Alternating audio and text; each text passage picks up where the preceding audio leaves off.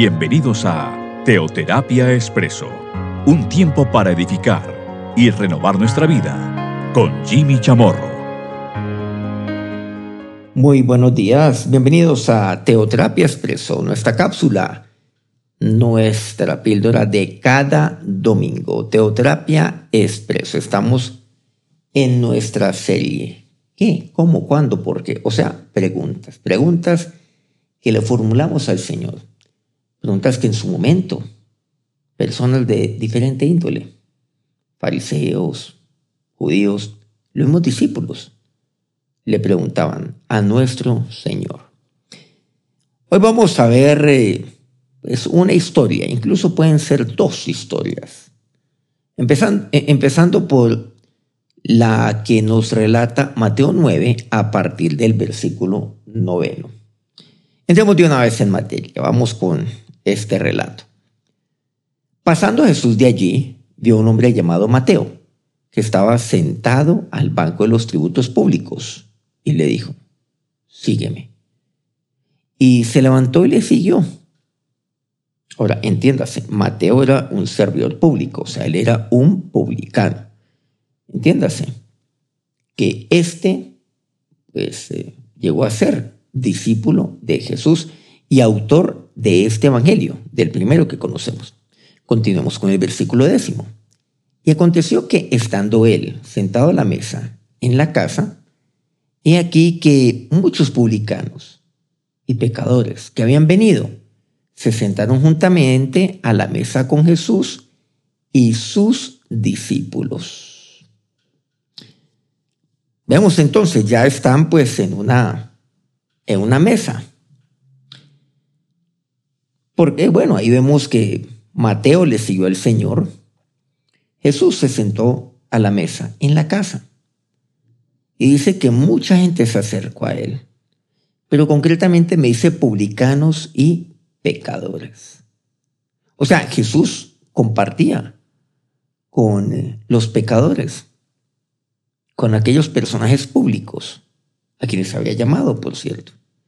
Y aquí se formula una pregunta, una pregunta que ahora pues a la fórmula de Jesús, pero de una vez podemos formularla nosotros.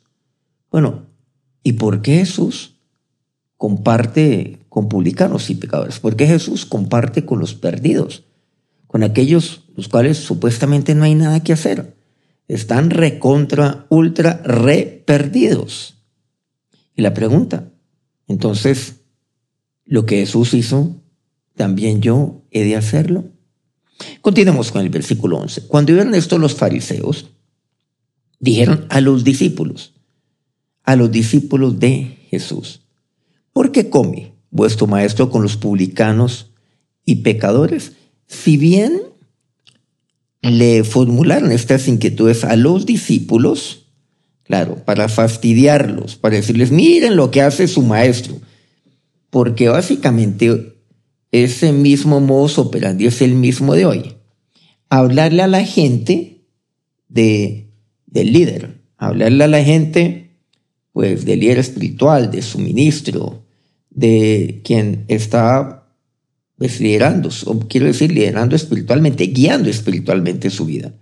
O sea, hablar mal de, de aquel pastor, digámoslo así, de aquel siervo de Dios que les está enseñando y llevando a la gente, a Dios y a su palabra.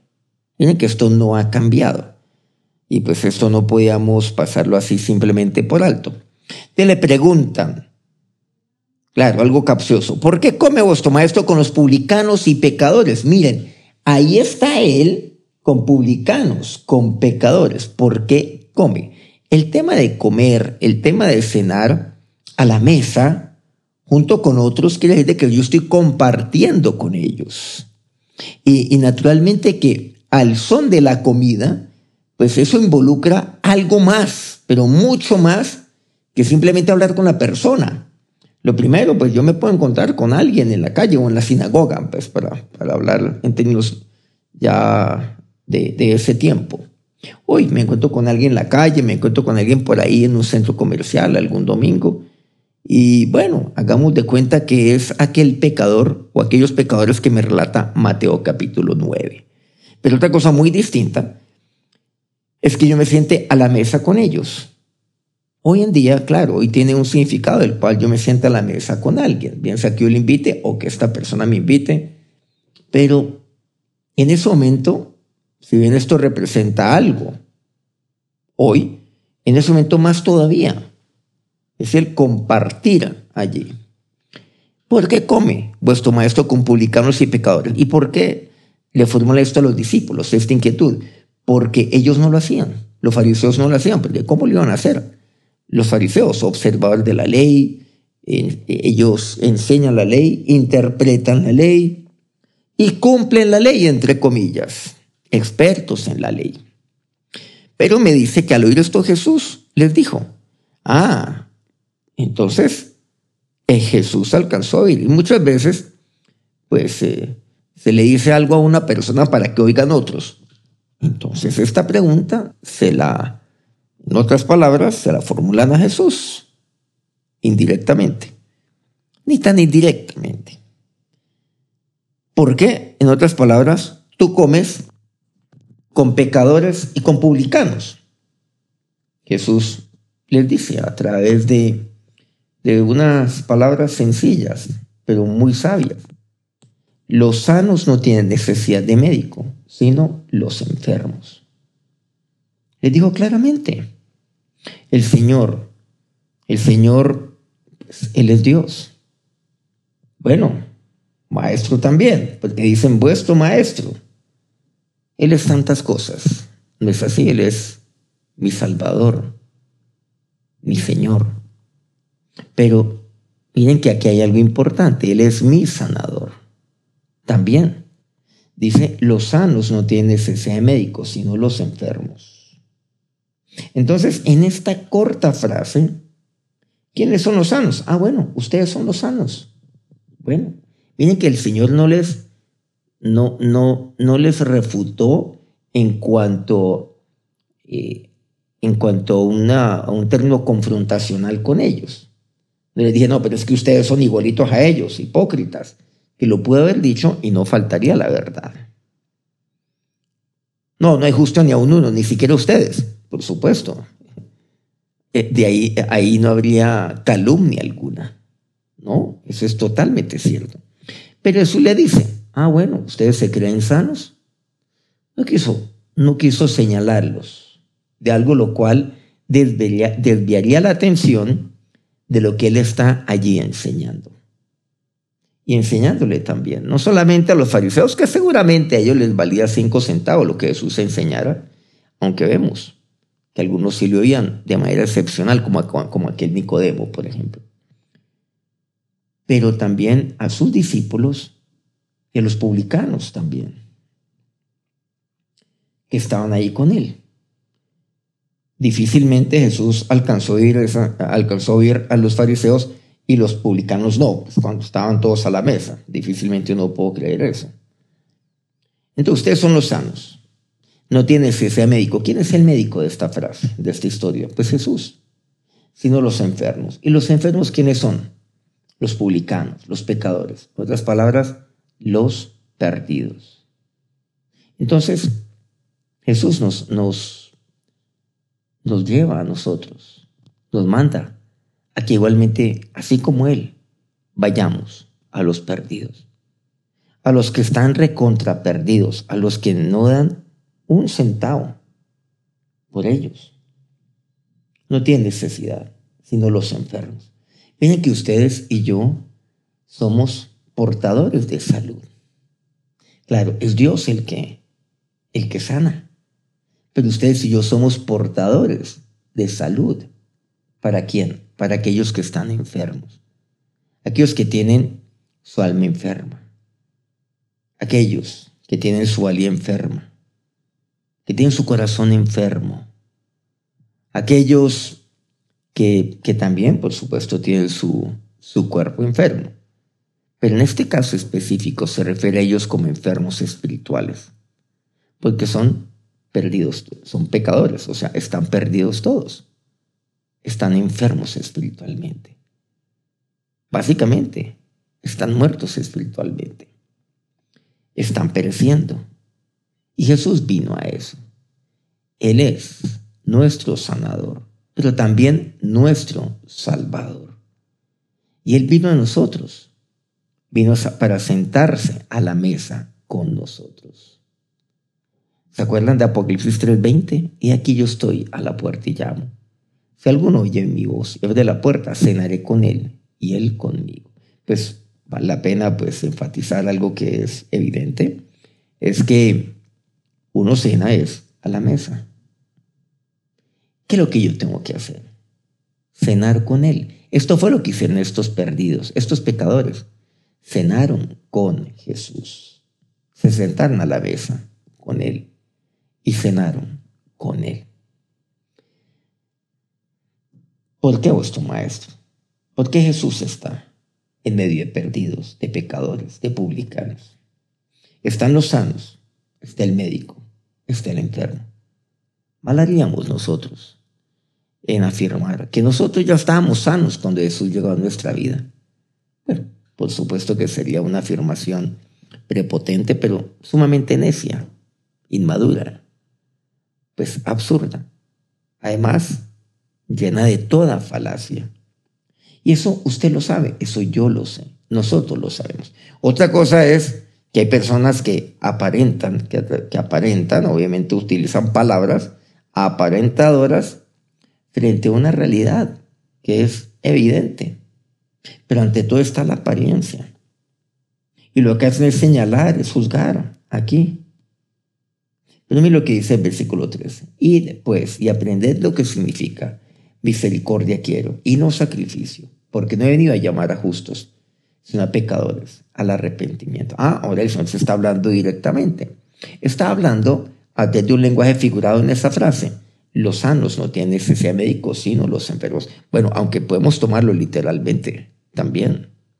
Porque Él vino a sanarnos, claro que sí aquellos que estábamos enfermos espiritualmente. Y vino a traer sanidad a nuestra vida, por supuesto, a nuestra alma y naturalmente a todo nuestro ser, incluso a nuestro cuerpo.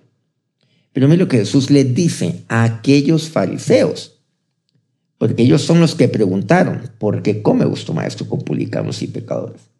Jesús le responde, habiendo dirigido esta pregunta a los fariseos a los discípulos, pero habiendo escuchado a Jesús la misma, le dice, Aprended lo que significa misericordia y no, y no sacrificio. Ellos conocían la ley, pero ¿saben qué? No aprendieron nada de lo que está en la palabra de Dios. Misericordia quiero y no sacrificio. Eso es lo que Dios quiere. Misericordia. Y él se sentó en la mesa, porque él es misericordioso. Y él se sentó a su mesa, allí, con usted. ¿Saben por qué? Porque Él es misericordioso, porque Él vino a aquellos enfermos, vino a aquellos corazones enfermos para sanar, para restaurar.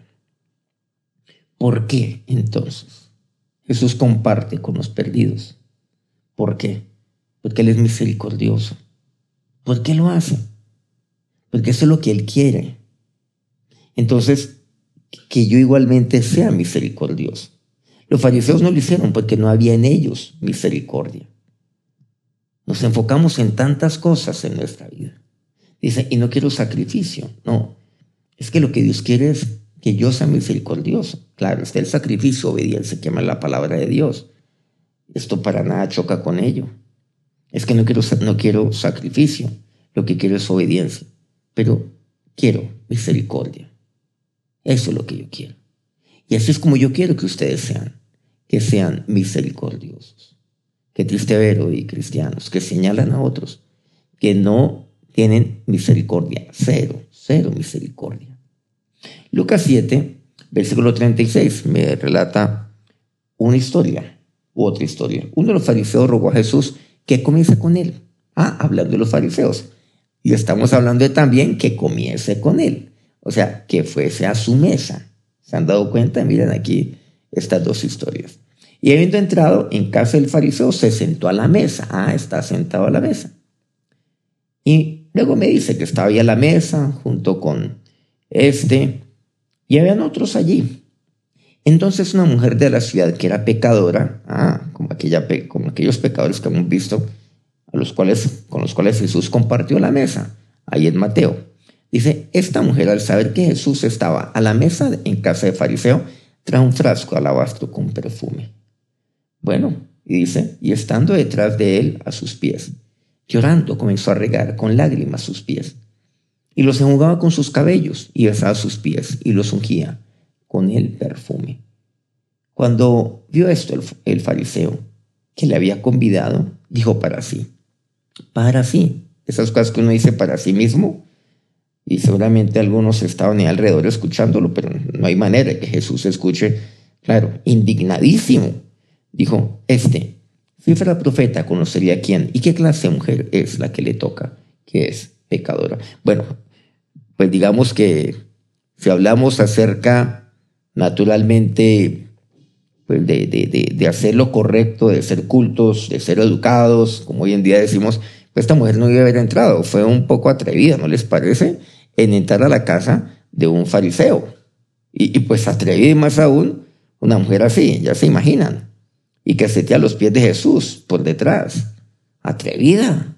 Pero miren, no para Jesús. Muchas personas, muchas personas cierran su, cierran su, casa, cierran la puerta de su casa.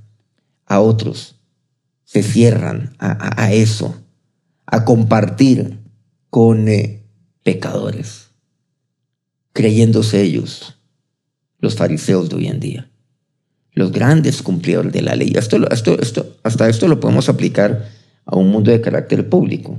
Ah, todo el mundo dice que cumple la ley, pero ¿de verdad que la cumplen? Lo que pasa es que, lo que pasa es que no. Lo que pasa es que la cumplen, pero en apariencia se cuidan muy bien de no dejar rastro. Pero los fariseos eran iguales, pues seguramente peores. ¿eh? Claro, pero en esto no quiero categorizar.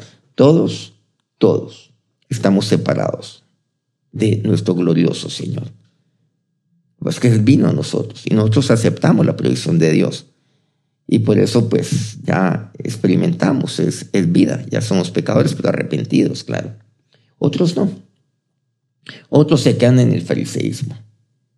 Entonces cierran sus puertas. Y eso es eso es terrible. Hacen excepción de personas. Claro, juzgan a otros, señalan a otros, pero no así Jesús. Miren lo que hace el Señor. Ahora, este fariseo dijo para sí, ah, si este fuera profeta, si quién, si Jesús fuera profeta, conocería primero quién y segundo qué clase de mujer es la que le toca que es pecador. Pero hay varios relatos a los cuales yo me puedo referir frente a esta observación que voy a mencionar en este momento. La pregunta es, ¿cómo el fariseo sabía que esta mujer era pecadora? O sea, ¿cómo sabía el fariseo quién era esta mujer? Segundo, ¿qué clase de mujer era? Y tercero, que era pecadora. ¿Cómo lo sabía? Bueno, no es la única vez que esto como que quede expuesto por parte de los fariseos. No voy a ir pues, a, a un ejemplo en particular que tengo dos, son que lo menciono. Entonces es bastante curioso. Si se dan cuenta, se dan cuenta. Dijo para sí, pero Jesús ahí escuchó. Sin embargo, Jesús no, no lleva a cabo esa observación ni, ni le responde recriminándole esto. Oiga, fariseo hipócrita, ¿por qué dice esto? Recordemos que este dijo para sí. Y a veces uno cuando habla así como para sí mismo, uno como que mete la pata porque por ahí alguien oye. Pues Jesús oyó. Seguramente él no calculó muy bien el volumen de su voz. Pero Jesús, sí, bueno, este si fuera profeta, conocería quién es. Segundo, qué clase de mujer, que es pecadora. A continuación, Jesús relata una parábola de los dos deudores. Bueno, no, vamos a relatarle a un deudor, deudor que debía un dinero, seguramente era mucho, pero era relativamente poco, y otro que debía demasiado. Este, pues, bueno, tiene que ver casi que con mismo personaje. Pero uno que debía demasiado. Estimo que le ha prestado a otro. un poquito nada más. Y vuelto, dice así la palabra de Dios. Y vuelta la mujer dijo a Simón, ¿ves esta mujer? Entra a tu casa, en tu casa, le dice. Porque tú me invitaste, obviamente. ¿Ves esta mujer? Mirando a la mujer, pero hablándole a Simón. ¿Sí se han dado cuenta? Eso mira ahí a esta mujer. Pero le habla a Simón, dice, entra en tu casa y no me diste agua para mis pies. Mas está regado mis pies con lágrimas y los he jugado con sus cabellos. No me diste beso, mas esta, desde que entré no ha cesado de besar mis pies. No ungiste mi cabeza con aceite, mas está ungido con perfume mis pies. Por lo cual te digo que sus muchos pecados les son perdonados, porque amó mucho. ¿A quién amó? Pues a Jesús. A ella no le importó importunar al al, fariseo y entrar de manera abrupta a la casa del fariseo. Miren que Jesús ahí está del lado de ella. Dice, mas aquel a quien se le perdona poco, poco ama. Otras palabras, Simón, tú poco amas. ¿Se acuerdan de nuestro relato pasado? Aquí, misericordia quiero y no sacrificio. Aquella historia de cuando Jesús se sentó a la mesa ahí en Mateo 9, con publicanos, con pecadores. Dijo a los fariseos, aprendan, aprendan esto. Les pongo esta tarea. Lo que significa misericordia quiero y no sacrificio. Y a este, ¿qué es lo que le está diciendo? Básicamente, lo encontramos. Amor. Y es que el amor y la misericordia van de la mano, porque el amor de Dios se deriva la misericordia de Dios. Es más, el amor de Dios es eterno y la misericordia también. La palabra me habla acerca de las misericordias de Dios son eternas. Y mira lo que aquí el Señor nos enseña. Misericordia quiere no sacrificio. Y ahora aquí en esta historia de esta mujer pecadora, ¿qué es lo que le dice? Básicamente, lo que le está enseñando de esta parábola. Y ya aplicando la parábola, esta mujer amó. Y tú muy poco has amado, Simón. En otras palabras, yo lo que quiero es amor. No hay amor. No hay. Lo que hay señalamiento, juicio. Bueno, fariseísmo. El Señor pudo haberle resaltado o pudo haberle recriminado. Oiga, hipócrita, ¿usted cómo sabe que es esta muerte? No lo hizo. No lo hizo. Porque quiere enseñarle algo más profundo, lo que es el amor. Y más aún, lo que quería era enfocarse en esta mujer. Por lo cual te digo que sus muchos pecados les son perdonados, versículo 47, porque amo mucho, más cerca a la quien se le perdona poco, poco ama. Y a ella le dijo, tus pecados te son perdonados. Y los que están juntamente sentados a la mesa, ah, habían varios, comenzaron a decir entre sí, ¿quién es este que también perdona pecados? Pero él dijo a la mujer, tu fe te ha salvado, ve en paz. ¿Qué tal una mujer que amó a Dios? Una mujer que puso su fe en Dios tu fe te ha salvado. El amor. Pero algo importante, la fe. Tu fe te ha salvado. En, este, los fariseos no había misericordia, no había amor, no había fe. Pero solo aquellos misericordiosos, solo aquellos que aman a Dios, solo aquellos que depositan su fe en el Señor, van a recibir la paz de Dios y van a experimentar paz. Y esta mujer se fue en paz. Tus pecados te son perdonados. ¿Hay duda alguna de que usted y yo debemos compartir con los perdidos entonces? Aclaro, ah, no para convertirse a ellos, sino para convertirlos a ellos. ¿A quién?